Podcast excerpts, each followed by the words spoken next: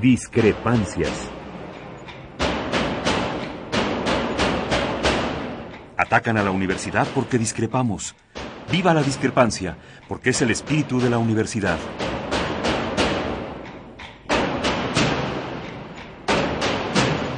Martes de Discrepancias. Conducen Miguel Ángel Velázquez y Mariana Suárez.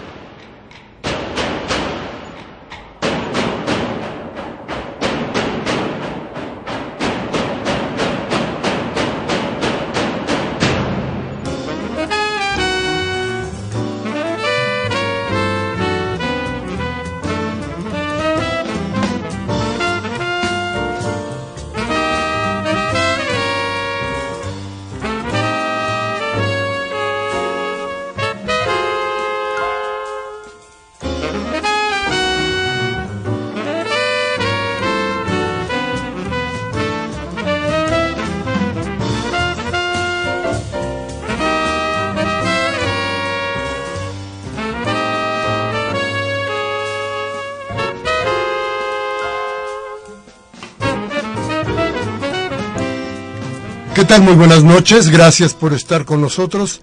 Y bueno, ya que todo el mundo se disculpa por cosas que son buenas, que son malas, dije, vamos a enviarles desde acá una, una, una disculpa, pedirles a ustedes que nos excusen, porque el martes pasado se nos fue el programa, cuestiones que no estaban en nuestras manos, pero que ya estamos aquí, agradecemos que estén con nosotros que su presencia, una vez más, una vez más en este programa nos dé mucho aliento para seguir como hasta ahora.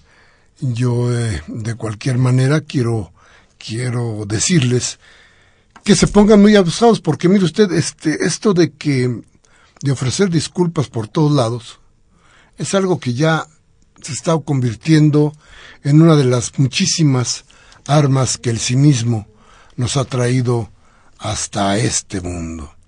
Entonces se supone que ahora si uno le pide o le, le ofrece a usted una disculpa, puede hacer cualquier barrabasada.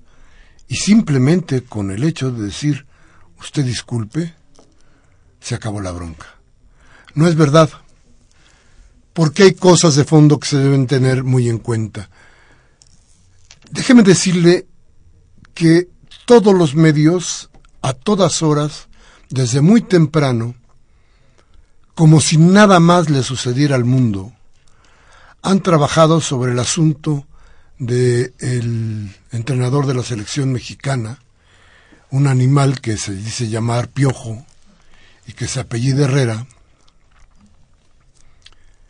con un comentarista de, radio o de televisión que según me cuentan pues poco le falta para ser payaso, y entre los dos han tenido un encontronazo muy fuerte. Parece que el payaso insultó al piojo y el piojo le pegó al payaso.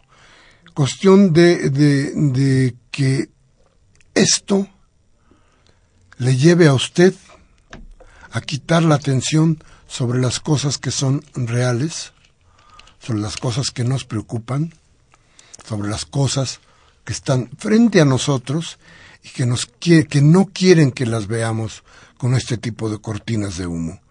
El asunto del Piojo Herrera y el asunto del señor Martinoli, Martinoli, es, es, un asunto que tiene que ver con, ¿con qué? Con las desgracias que está sufriendo el país. No quieren que las veamos. Entonces, hágame favor, rechace usted este tipo de información, que lo que pretende es que usted no se fije en lo que realmente está pasando en México. Así pues, este 28 de julio del 2015, Mariana con nosotros. ¿Cómo estás, Mariana? Es una alegría estar aquí con todos ustedes y contigo, Miguel Ángel. Gracias a todos por escucharnos. Qué gusto estar aquí. Muy bien, y ahora déjeme enseñarle o darle una probada de lo que son las cosas que sí importan para nuestro país. Aquí les va un resumen de lo que sucedió durante esta semana en este país y en todo el mundo. Vamos a escucharlo.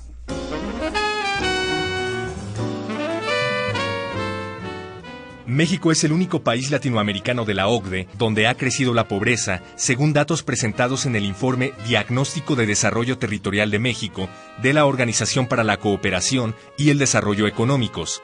Además, nuestro país es la segunda nación con más desigualdad de los 34 miembros de dicho organismo. Durante los primeros años del gobierno de Enrique Peña Nieto, la población en pobreza creció en 2 millones de personas, sobre todo en zonas urbanas, una de cada dos personas en México vive en pobreza, informó el Consejo Nacional de Evaluación de la Política de Desarrollo Social, Coneval. El gobernador de Oaxaca, Gabino Cue, anunció la desaparición del Instituto Estatal de Educación Pública de Oaxaca y su sustitución por un organismo descentralizado y autónomo, con lo que se pretende que los maestros no vuelvan a ostentar cargos de importancia para el funcionamiento de la educación. El anuncio rompió unilateralmente los compromisos que regulaban las relaciones laborales y profesionales entre el gobierno del Estado y los docentes. La dirección del nuevo organismo educativo no quedará en manos de un profesional de la pedagogía, ya que será encabezado por el abogado Moisés Robles Cruz, quien ha fungido como agente del Ministerio Público en la Procuraduría General de Justicia del Estado de Oaxaca y como director general de Asuntos Jurídicos de la Policía Federal bajo el mando de Genaro García Luna. Para contener las protestas magisteriales, el gobierno federal trasladó a Oaxaca a 4.000 policías federales, casi 2.000 elementos de la policía militar y 4.000 soldados de la zona militar. Se ocuparon edificios públicos e infraestructuras estratégicas y varios helicópteros sobrevolaron la capital del estado. Además, se congelaron ilegalmente las cuentas bancarias del sindicato magisterial y de algunos de sus dirigentes. Hoy las bolsas chinas vivieron otra jornada de pérdidas pese al anuncio del Banco Central de China sobre una nueva inyección de 50 mil millones de yuanes en los mercados de dinero, lo que equivale a 8 mil 50 millones de dólares. El índice de Shanghái cayó 1.6% luego de desplomarse 8.4% el día de ayer. Shenzhen cerró con una baja de 1.4% y el índice CSI 300 de las mayores compañías que operan en bolsa cedió 0.2%. Cabe recordar que las bolsas chinas presentan una fuerte volatilidad, dado que el 85% de sus títulos pertenecen a pequeños inversores sin conocimiento sobre finanzas, cuyas decisiones responden a impulsos y rumores y pocas veces a fundamentos económicos. El peso mexicano continúa su fuerte tendencia a la baja, alcanzando un nuevo mínimo histórico al caer 0.1% frente al dólar. El dólar en ventanilla cerró en 16.62 pesos a la venta. Los analistas consideran muy probable que continúe la depreciación por semanas o meses debido a la incertidumbre generada por la Reserva Federal del Tesoro respecto al rumbo próximo de la política monetaria estadounidense. La moneda mexicana se ha depreciado casi 3 pesos en el último año.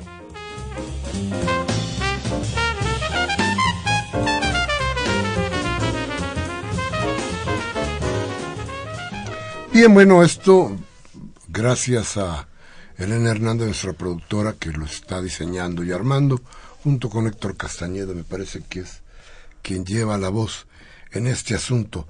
Pero bueno, hablábamos, Mariana, de cómo había estado y qué pasaba con nada más, nada menos que los distractores que arman los gobiernos para que se puedan hacer las, toda la clase de cosas turbias y feas que le pasan al país. Hay que tener cuidado con muchas de ellas. Mire usted. Resulta que hoy, si no mal me acuerdo, si no lo tengo mal en la cabeza, usted me dirá, hoy o mañana, se va a declarar la alerta de género en el Estado de México. Ya se declaró el día de hoy en 11 municipios del Estado de México. 11 municipios del Estado de México. Déjeme decirles algo que es importantísimo.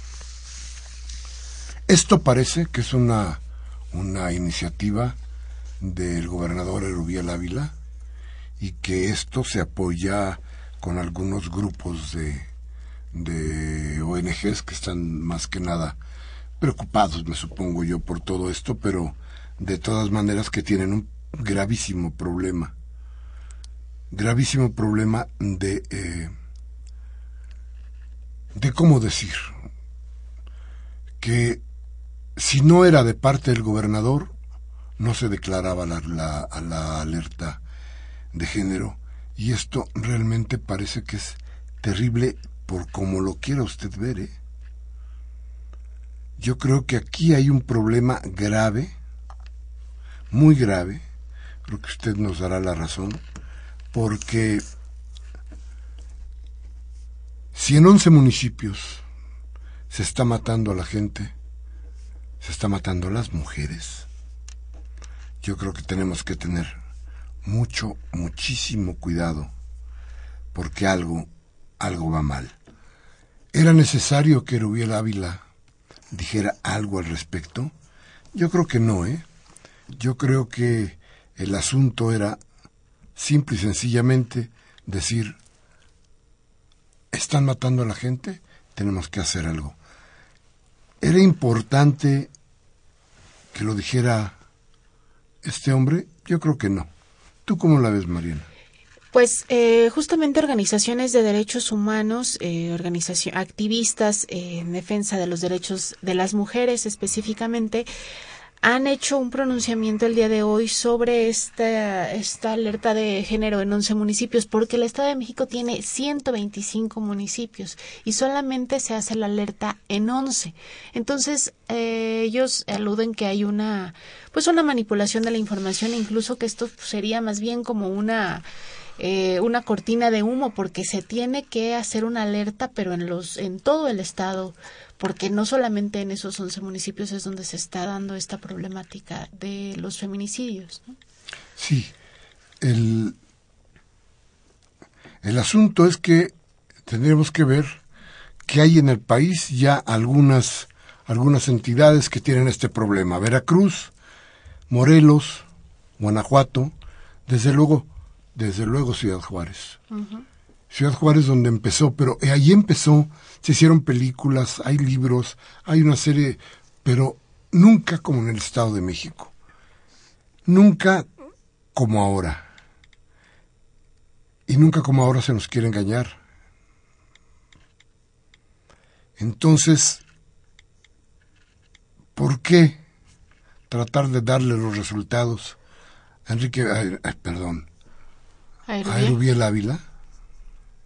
¿De qué se trata? ¿Qué es lo que estamos viviendo? ¿Qué es lo que tratamos de darle a usted a entender? Fíjese nada más. Los municipios que tienen el problema son Ecatepec, Nezahualcóyotl, Tlanepantla, Toluca, Chimalhuacán, Naucalpan, Tultitlán, Iztapaluca, Valle de Chalco, Solidaridad, Cuautitlán Izcalli y Chalco. Eso es lo que tenemos. Y si usted se da cuenta y analiza dónde están estos, se dará cuenta que son los municipios que están alrededor del Distrito Federal. Muchos de ellos, municipios que tienen problemas graves porque son ciudades de las que se consideran dormitorios. Pero el asunto es este. No es posible que tenga que llegar un señor gobernador a decir y a decir que él, por él, porque él lo dijo, porque él lo quiso, se va a parar este asunto. No, las mujeres van a seguir muriendo porque el problema es más de fondo. El problema es una crisis grave de empobrecimiento. A ver, ¿de qué estamos hablando? Estamos hablando de que no hace muchos días, esta semana misma, eh, si no me acuerdo ayer o el viernes, alguno de estos días, nos plantearon desde el INEGI que en los niveles de pobreza hay entidades como el Estado de México que en lugar de avanzar retrocedió, igual que el Estado de Morelos. Estamos hablando de los estados conurbados al Distrito Federal. Entonces, ¿qué es lo que pasa? Lo que pasa es que hay una violencia real que está ligada a qué? Al desempleo, al hambre, al rompimiento, al desgarre de la sociedad. Los núcleos sociales más importantes están desgarrados, la familia se tiene que desgarrar, la madre trabaja, el padre trabaja o no trabaja, que es peor, uno de los dos. Los hijos tienen que buscar cómo ayudar a la familia y eso se va acabando. Entonces, ¿qué hay detrás de esta llamada? Detrás de esta llamada hay una idea muy clara de Rubiel, de Álvarez, Ávila. Ávila, de tratar de ganar la voluntad de la gente para que nos repitan la cucharada amarga de que un gobernador del Estado de México venga a tratar de ser presidente. Fines electorales. Claro. Fíjese usted, entre 2005 y 2013, cerca de 1.500 mujeres fueron asesinadas con violencia en el Estado de México. 1.500 mujeres. Y el Sistema Nacional para Prevenir, Atender, Sancionar y Erradicar la Violencia contra las Mujeres había dicho o dijo a las organizaciones civiles que antes de solicitar una investigación por violencia contra ellas, en ese estado era necesario probar que los ataques son sistémicos. ¿De qué estamos hablando? 1.500 mujeres, y yo creo que el dato anda bajito, ¿eh? Bueno, el 9 de julio pasado solicitaron al sistema de la Secretaría de Gobernación que la alerta fuera para tratar de fortalecer las políticas públicas a favor de las mujeres. Perdón. ¿Cuáles cuáles medidas públicas políticas a favor de las mujeres? ¿Cuáles? Ahora quieren dar más dinero, como si nada más con eso se pudiera recomponer todo este problema. Aquí hay un dato de que en entre 2005 y 2011, que fue justamente cuando Peña estaba como gobernador del Estado de México, fueron asesinadas 1.200 mujeres. Y de estos casos, solo el 5% fueron resueltos con éxito, según las autoridades, mientras el resto permanece impune. Y las víctimas son, eh, bueno, las edades van entre 10 y 17 años de edad. Las víctimas. De las víctimas, sí. Entonces, fíjese usted, ¿cómo es posible? ¿Y cómo es posible que hasta ahora esté tratando este hombre de decir que, que ah, ahora sí, alerta de género? Yo creo que, yo creo que eh, tenemos que ver muy de cerca este asunto porque, de veras, es un problema que hay en muchas partes del país, ya le dije a usted, fíjese bien, me dijimos Veracruz. Otro estado que retrocedió, en lugar de quitarse pobres, echaron encima más pobres. Hay más pobres en Veracruz, según el INEGI. Morelos, el Estado de México. Lugares donde ha aumentado la violencia y eso tiene que ver, volvemos a decirlo, en serio, muy en serio, ¿con quién? Con el modelo de desarrollo que se ha impuesto en este país y que no camina. Eso es lo real. Todo lo demás son cuentos que pretenden que usted se tome una píldora enradecida por el odio y la violencia. Vamos a ir a un corte, nuestros teléfonos 5536 8989 y la sin costo 01 850 52 688. Vamos al corte.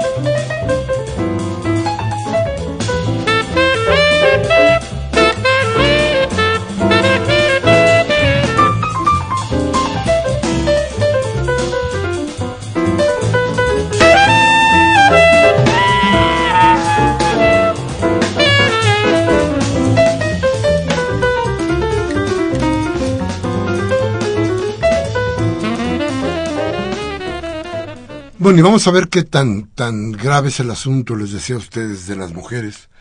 Que 1200 fueron los casos que que se registraron durante el sexenio de Enrique Peña Nieto. No se quiso hacer tanto escándalo sobre el asunto. Usted debe recordar que aquí lo dijimos en este programa, hablamos de lo que significaba es Enrique Peña Nieto para las mujeres, porque curiosamente se suponía que el, voto duro de Enrique Peña Nieto iba a ser el de las mujeres. Y nos dimos que no, pero al final de cuentas el, el voto duro era el de Monex y de Soriana, ¿no? pues no precisamente el de las mujeres. Pero 1200. Hoy parece que durante los tres años que lleva el gobierno de Rubiel hay pues más de un centenar, casi 200 Solamente registrados, pero registrados, porque muchas víctimas lo que señalan es que muchos casos no sean, este, o sea, no están documentados. Claro, cualquier víctima diría, ¿y para qué voy y denuncio el caso si no hay quien me haga justicia? Así es. Entonces, bueno, eso, eso es parte, insisto yo, insistimos del problema gravísimo que significa la economía. Y déjame decirle otra cosa. ¿Qué está pasando con la economía del país? ¿Ya vio usted en cuánto está el dólar? Y hemos platicado aquí, si usted se acuerda, le dijimos que había las condiciones necesarias. Estamos hablando del principio del año, me parece. Que había las condiciones absolutamente claras para una devaluación. Les dijimos por qué. Platicamos incluso con Roberto González, uno de los reporteros, eh, yo diría que con mayor acento de verdad, de, claridad sobre todo en los asuntos económicos del país. yo nos decía precisamente, también nos daba la razón respecto de qué tan grave era el asunto de la pérdida de valía de, de, del peso frente al dólar. Entonces estamos hablando de que el peso hoy 16.62. Y lo peor no es eso, lo peor es que pues va a seguir. Va a seguir y vamos a ver hasta dónde para, porque mire usted, y también lo platicábamos acá, perdón usted que insista yo tanto, pero, pero me interesa mucho que en la reflexión que usted hizo en su casa, tuviera en cuenta estos datos que nosotros estamos proporcionándoles los martes que nos escuchamos y que nos sentimos desde los, desde los micrófonos hasta sus hogares. Fíjese usted, le hablamos de los condicionantes que estaba mostrando Estados Unidos respecto de, de, sus tasas de interés. ¿Qué tanto estaban espantando a la economía mundial y qué tanto se fortalecía el dólar con esto? Hablamos de lo que estaba sucediendo en Grecia y hablamos de la economía mexicana y de sus debilidades. Déjeme proporcionarle un dato. La semana pasada,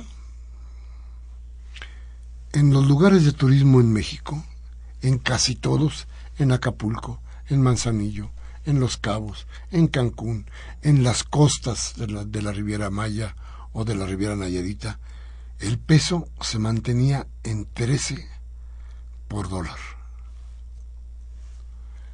La razón, claro, ahorita hay un, alza grandísima en, en los vacacionistas que quieren acudir a estos lugares, a estos destinos. ¿Qué pasa? Pasa que la gente va a comprar y va a comprar muchas cosas, pero el asunto es que ellos, sobre todo en los lugares turísticos, se rigen por el dólar. Y tuvieron que estar aguantando la devaluación. Eso fue la semana pasada, todavía por ahí del jueves. El viernes, el dólar apareció a 15 por un peso, más bien a 15 pesos por un dólar. Ya no lo pudieron aguantar exactamente en la semana que parece ser la más importante para el turismo. ¿Qué le pasa a la economía mexicana? Que no tiene fundamentos, que no tiene bases. ¿Qué pasa? Que no hay creación de empleos.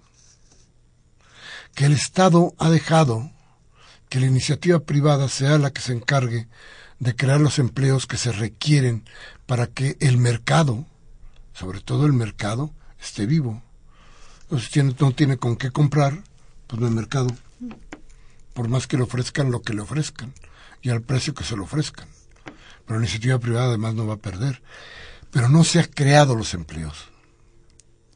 Tampoco hay mercado vivo. No está reactivado el mercado.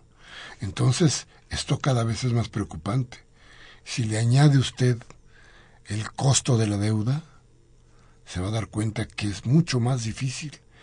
Y si empezamos a platicar cuántos pobres más va a traer esta crisis que está más que anunciada, con cuidado.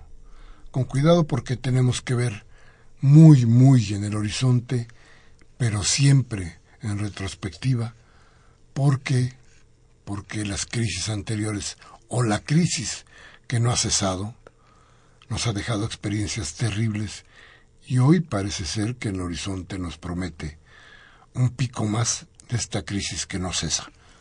Vamos a ir al corte, Mariana. Teléfono en cabina 5536-8989 y la sin costo 01850-52-688.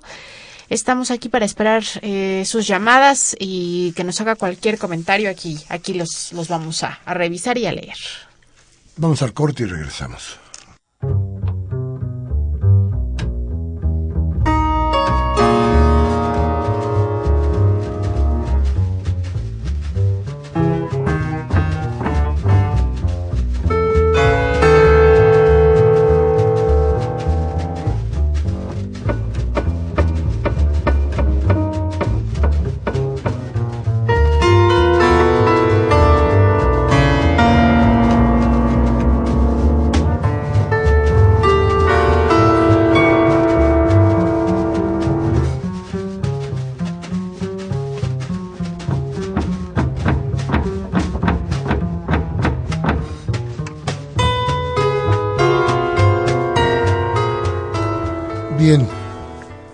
No lo tratamos tampoco, no queremos olvidarlo, no debemos olvidarlo.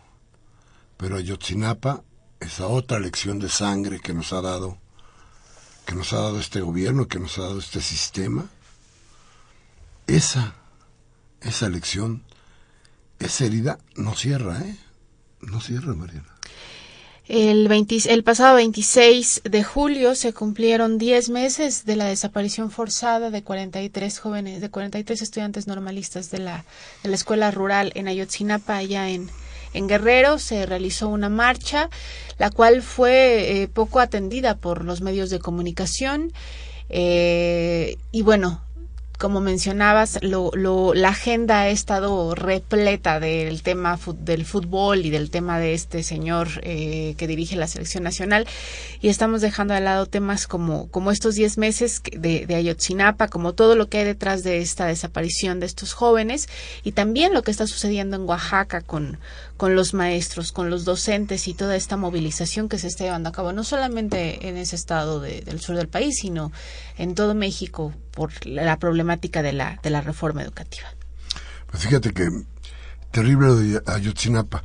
Claro que, que no es fácil salir a la calle, no es fácil manifestar nuestro repudio a este tipo de actos, pero cada día es más pesado sobre todo si desde los micrófonos de mucha gente se está diciendo, pues ya, ¿para qué marchan si están muertos?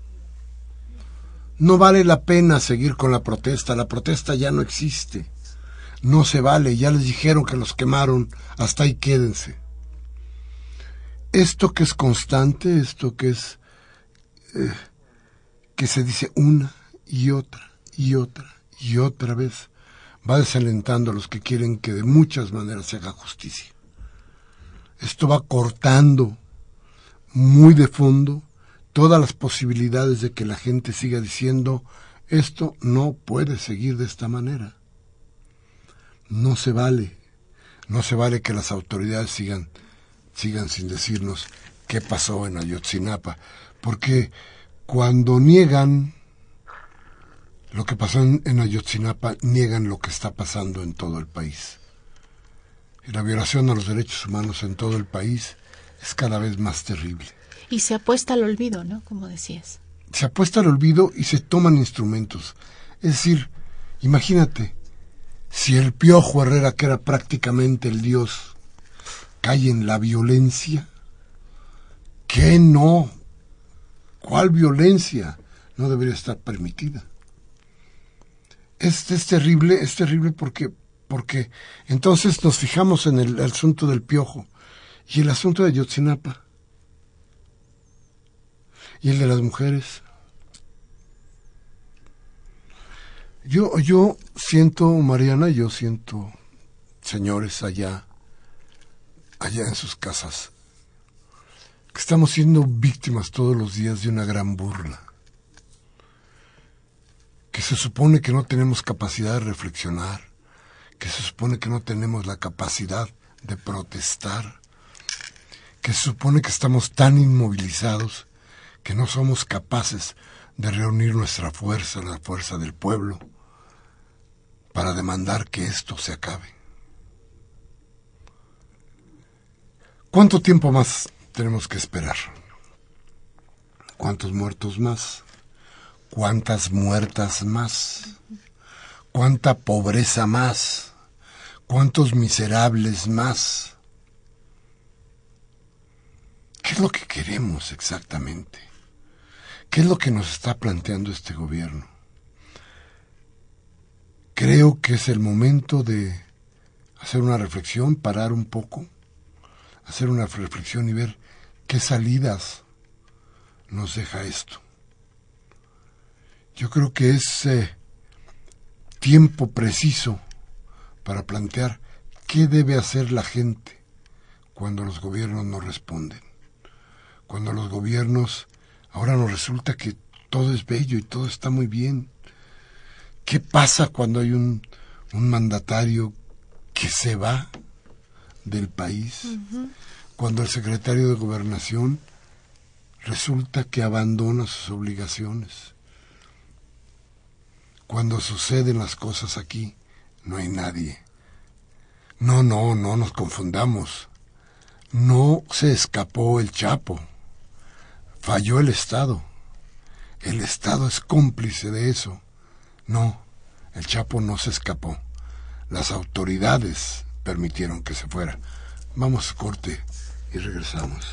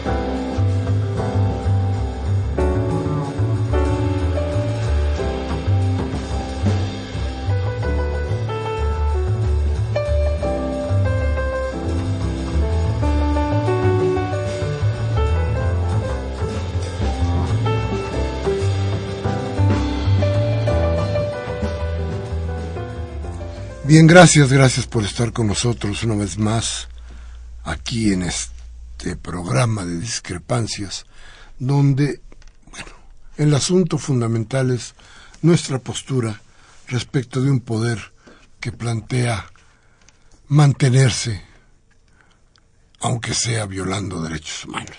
No estamos de acuerdo con eso. No podremos estar de acuerdo con eso jamás. Y, y, y, y lo peor es que no tenemos demasiadas perspectivas. ¿eh? ¿eh? tengo,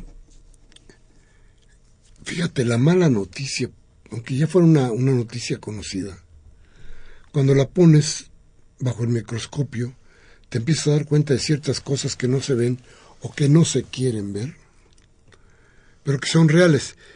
Y plantearnos la muerte de un gobierno de izquierda en el Distrito Federal creo que es cosa seria. ¿Por qué? Porque nos cierra una posibilidad más de un gobierno en favor de la gente. Lo que está pasando con Miguel Ángel Mancera y con la gente que le rodea parece cada día más grave. Ya hemos hablado aquí del señor Chertorivsky, ese hombre que se ha colado a las filas del gobierno del Distrito Federal, ese hombre que decía que él no era el publicista de Salinas, era su estratega. Patricia Mercado. Patricia Mercado, cuya última actividad política fue apoyar a la candidata o a la precandidata del PAN para, para el, la presidencia de la República. A Josefina. A Josefina Vázquez Mota. Entonces, a ver, ¿con eso se puede hacer gobierno? ¿Gobierno de izquierda? Me temo, usted tendrá que estar pendiente junto con nosotros para darnos cuenta de esto, pero me temo que Miguel Ángel Mancera no volverá a decir que su gobierno es de izquierda. Y no lo va a decir porque no tiene cómo sostenerlo. Creo que ya es un momento grave porque porque hay que redoblar entonces el esfuerzo en el Distrito Federal y tratar de encontrar a la persona que de veras camine por el filo, por el, por la idea de la izquierda. Yo creo que aquí se abre una pregunta que a lo mejor muchas muchas personas que nos escuchan se hacen. ¿Qué va a pasar con la parte de la parte social, la parte de desarrollo social en el Distrito Federal ahora que cambia de, de manos? Mira, hay, hay, cosas que son importantes. La mayoría, una buena parte de los de los programas principales de, este, de estas ayudas que se dan a la población eh, todas son leyes. Una de las cosas más importantes que se hicieron en el gobierno de Brad y, y, que, que, alguna me parece que se hizo ya en el gobierno de Mancera. La mayoría en tiempos de, de Brad se inició con Andrés Manuel López Obrador, que hizo programas, pero que Ebrard convirtió en ley para que se cumplieran, no obstante quién llegara cuestión que hoy nos resulta importantísima, porque entonces los programas de desarrollo social no se verán tan afectados como podrían haber sido en caso de que no fueran más que programas, ¿no? Sin ninguna ley de respaldo. Hoy son ley, se tiene que cumplir. Ese es el asunto principal. Ese es el asunto principal y entonces esto nos está llevando nos está llevando a tomar ciertas medidas que tienen que, quedarse preventivas para que esto no vuelva a suceder. Es decir, para que cuando haya un voto de izquierda sea un voto de izquierda. De otra manera, tendremos problemas, muchos problemas de gobierno y muchos problemas en serio, ¿eh? Porque esto está cada vez más feo. Y ahorita la discusión va en, en, ahorita la discusión en el Distrito Federal se está centrando en la parte de, de, la ley de desarrollo urbano y, vivienda. Eh, que sería otro tema que bueno habría que que es preocupante si los caminos eh, por la izquierda ya no se van a tomar en el Distrito Federal es muy preocupante ver pues cómo se puede resolver este este asunto de las inmobiliarias en el Distrito Federal y del uso de suelo no creo que ya tenemos ya tenemos claro qué está pasando esa es una de las... Eh, a ver, yo digo que es una de las, de las muchas mentiras que nos han explicado y que nos han tratado de, de, marear. Miren, esto de... de parece que el, gobierno de la ciudad, el gobierno de la ciudad parece que no tiene, no tiene este, un proyecto, un programa real de desarrollo urbano. Según Mancera, hace nueve años que no se, no se revisa. Pero según lo que tiene que establecerse en el gobierno del Distrito Federal, es un consejo, un consejo que precisamente tiene que ver con el desarrollo urbano, pero que si sesiona y donde se supone que están cuando menos mil personas, y dónde está el proyecto, la idea no existe. No hay por dónde caminar. Dice Mancera que va a poner a disposición de la gente estos proyectos para que de alguna manera la gente opine sobre ellos. yo creo que es tratar de buscar complicidades entre la gente para que se hagan los cambios de, uso de suelo que requieren los desarrolladores para seguir haciendo lo que usted y yo estamos viendo en todas las colonias. Es decir, mire, eh, lo que nos han platicado, por ejemplo, de Iztacalco. Uf, el boom que hay ahí. Eh. Es, Gustavo Madero también. Pero Gustavo Madero, Iztacalco, y bueno, ya no digamos Polanco, ¿no? Eso fue, eso fue lo peor que hemos visto. Pero bueno, ¿qué hay entonces detrás del gobierno del Distrito Federal? Parece que la idea es cómo sostienen el desarrollo de las inmobiliarias, no cómo crean una mejor vida para los mexicanos. Si yo no mal me acuerdo, cuando tomó posesión el actual secretario de Sedubi, él hablaba que hacían falta en la Ciudad de México algo así como doscientas mil viviendas, me parece. Eh, con una construir doscientas mil viviendas para atacar un déficit enorme. Y decía que un número parecido, por ahí también de doscientos mil, eran las personas que emigraban del Distrito Federal hacia, hacia eh, los alrededores, sus alrededores, ¿no? Los municipios conurbados, sobre todo del Estado de México y, de, y de Hidalgo. A ver, después, no hace mucho, habla ya no de doscientos mil, sino de cien mil. Y yo no entendí por qué el cambio. Hay una entrevista que le hacen en la revista universitaria digital al actual secretario de Desarrollo Urbano y Vivienda, en la que él habla de estos números. Si puede usted echarle por ahí una, una miradita para que vea qué decía este hombre ya hace algún tiempo, casi al, al, principio de su, de su encomienda, pero nos daba datos que hoy parece que no existen, se esfumaron. Si se crearon cien mil viviendas, este, ay caray. Sí, claro.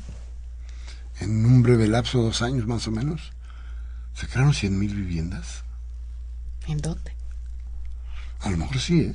Pues sí, es lo preocupante. Sí, sí, sí, para, para ver la, la, explosión inmobiliaria que se está dando. Claro, y entonces esas cien mil viviendas sirvieron para que otros cien mil otras cien mil personas se quedaran en el DF y ya no se fueran.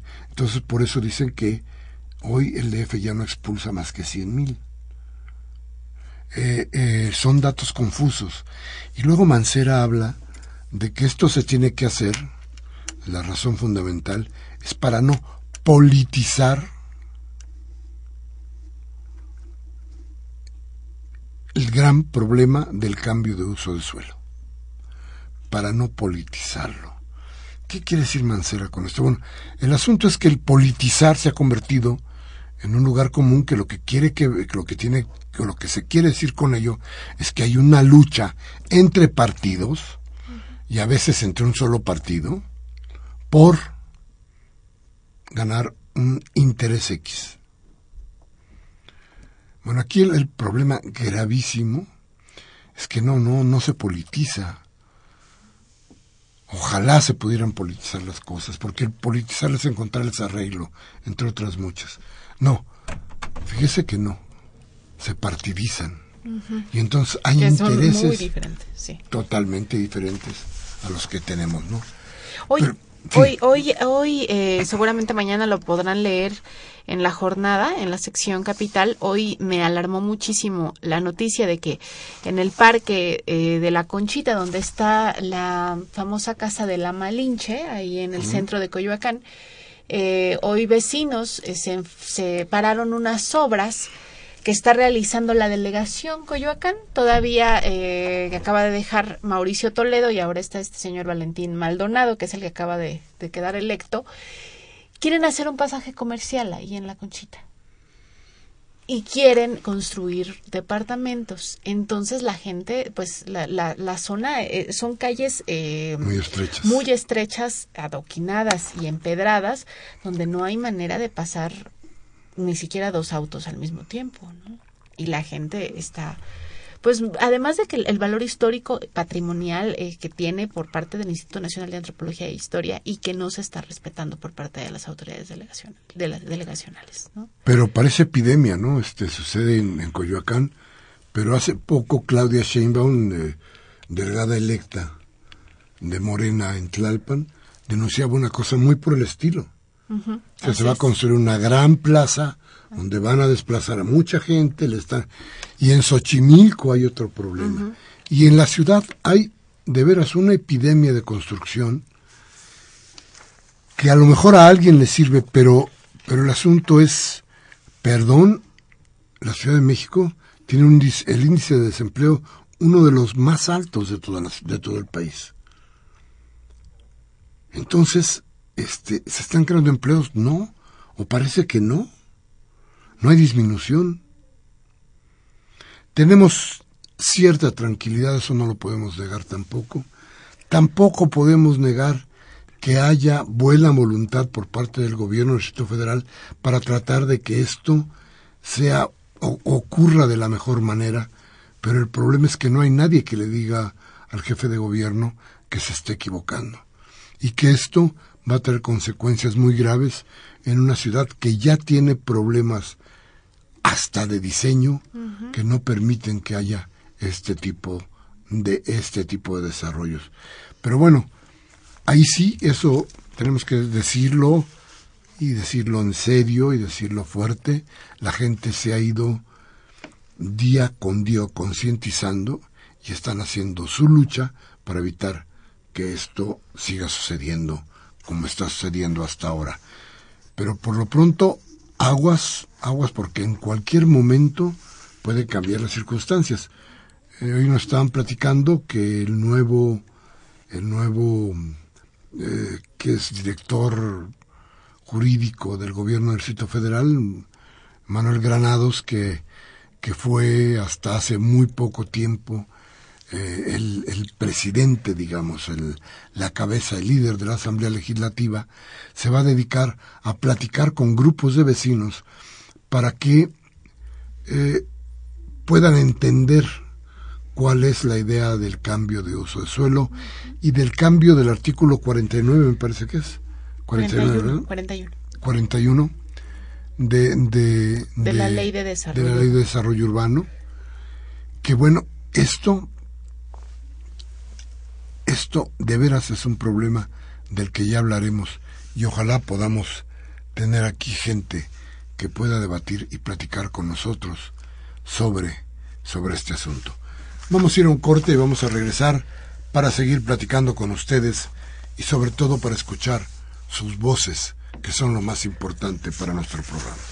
Les recuerdo también nuestra página en internet www.radiounam.unam.mx y también nuestro buzón de voz. Déjenos ahí sus mensajes, el 5623-3281.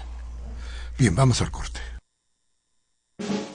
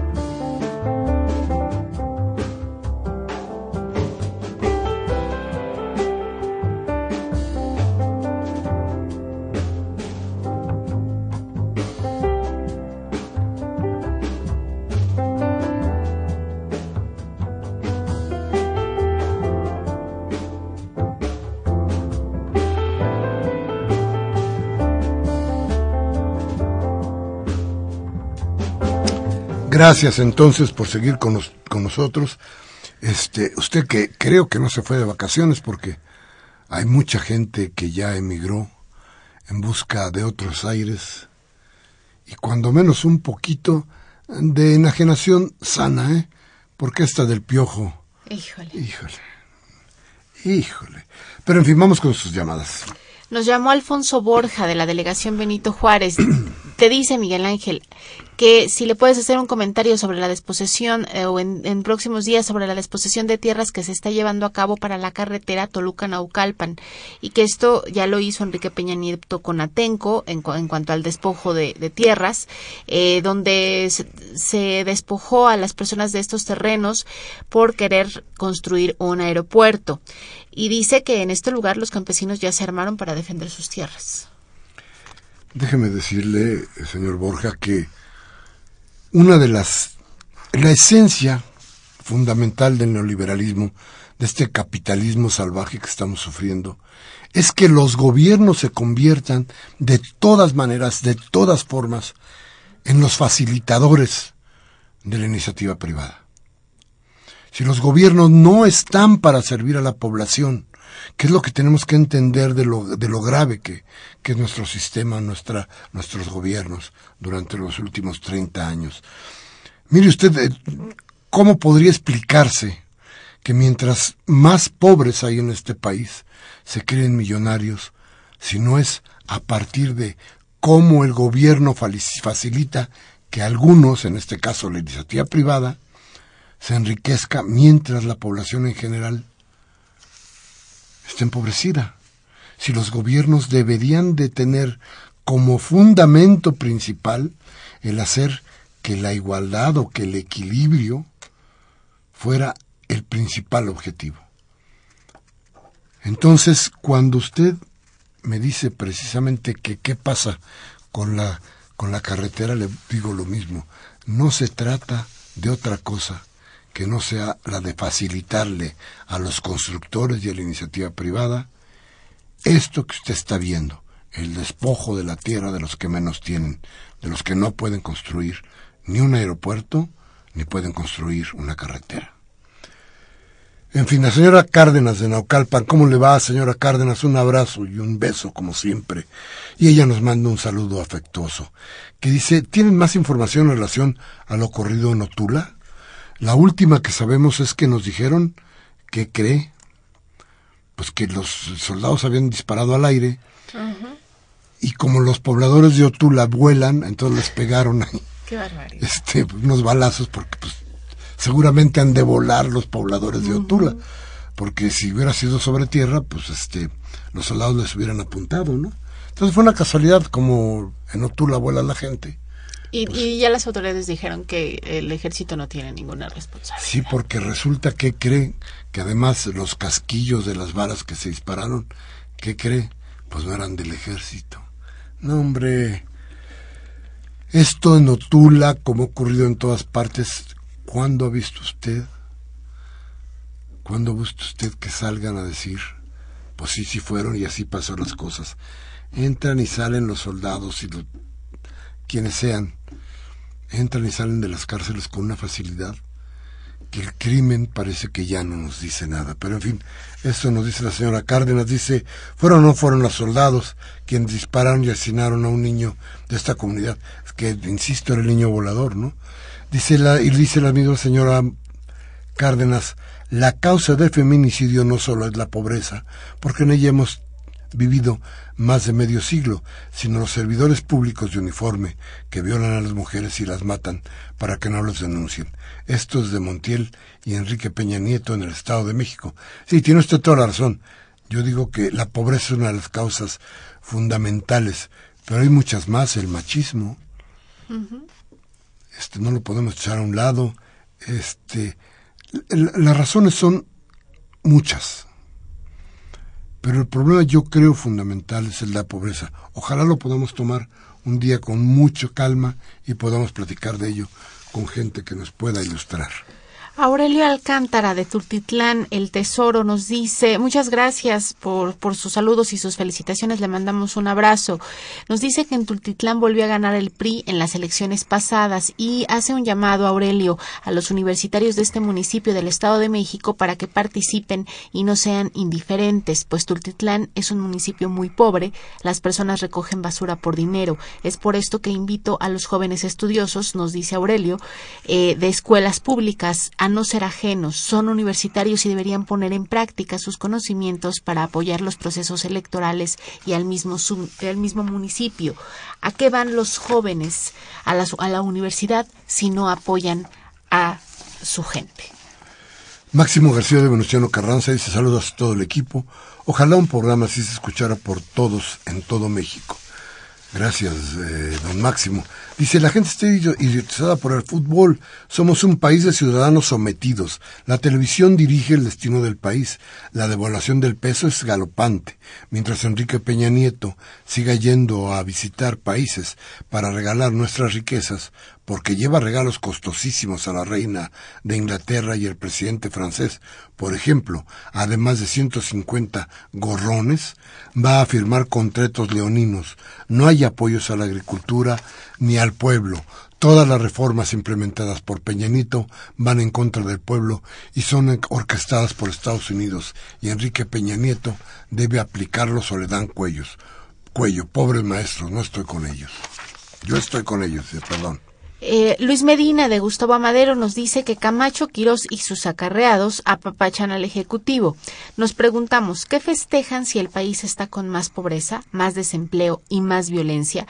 Videgaray, Videgaray ha convertido el peso en un triste y paupérrimo bilindique. Esto nos dice Luis Medina y te manda un gran saludo Miguel Ángel. Muchas gracias Luis Medina, igualmente para ti. Y dice José eh, Macías de Miraflores en Tlanepantla que Mariana tiene una voz muy dulce que te felicita. Dice que nos olvidamos de algo, de algo. ¿Qué tal con la caca del canal del desagüe que todas las televisoras transmiten? En sus taranovelas y en sus programas transmiten mucha violencia. Gracias otra vez a la señora Cárdenas. Y la señora María del Refugio Servín de San Rafael nos felicita. Muchas gracias. Y Alejandro Ochoa también. Muchas gracias por sus felicitaciones. Gracias a usted que estuvo aquí. Ya nos estamos comiendo el tiempo.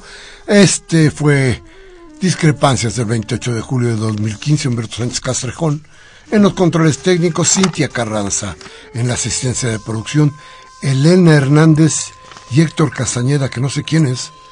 En la producción, muchas gracias a ustedes por estar con nosotros, como siempre les pido, les suplico, por favor, reflexione. Y si no quiere pensar, si no quiere hacerse cargo de lo que pasa en el país, cámbiele a Televisa o Radio Fórmula para que le suervan el cerebro. Hasta la próxima.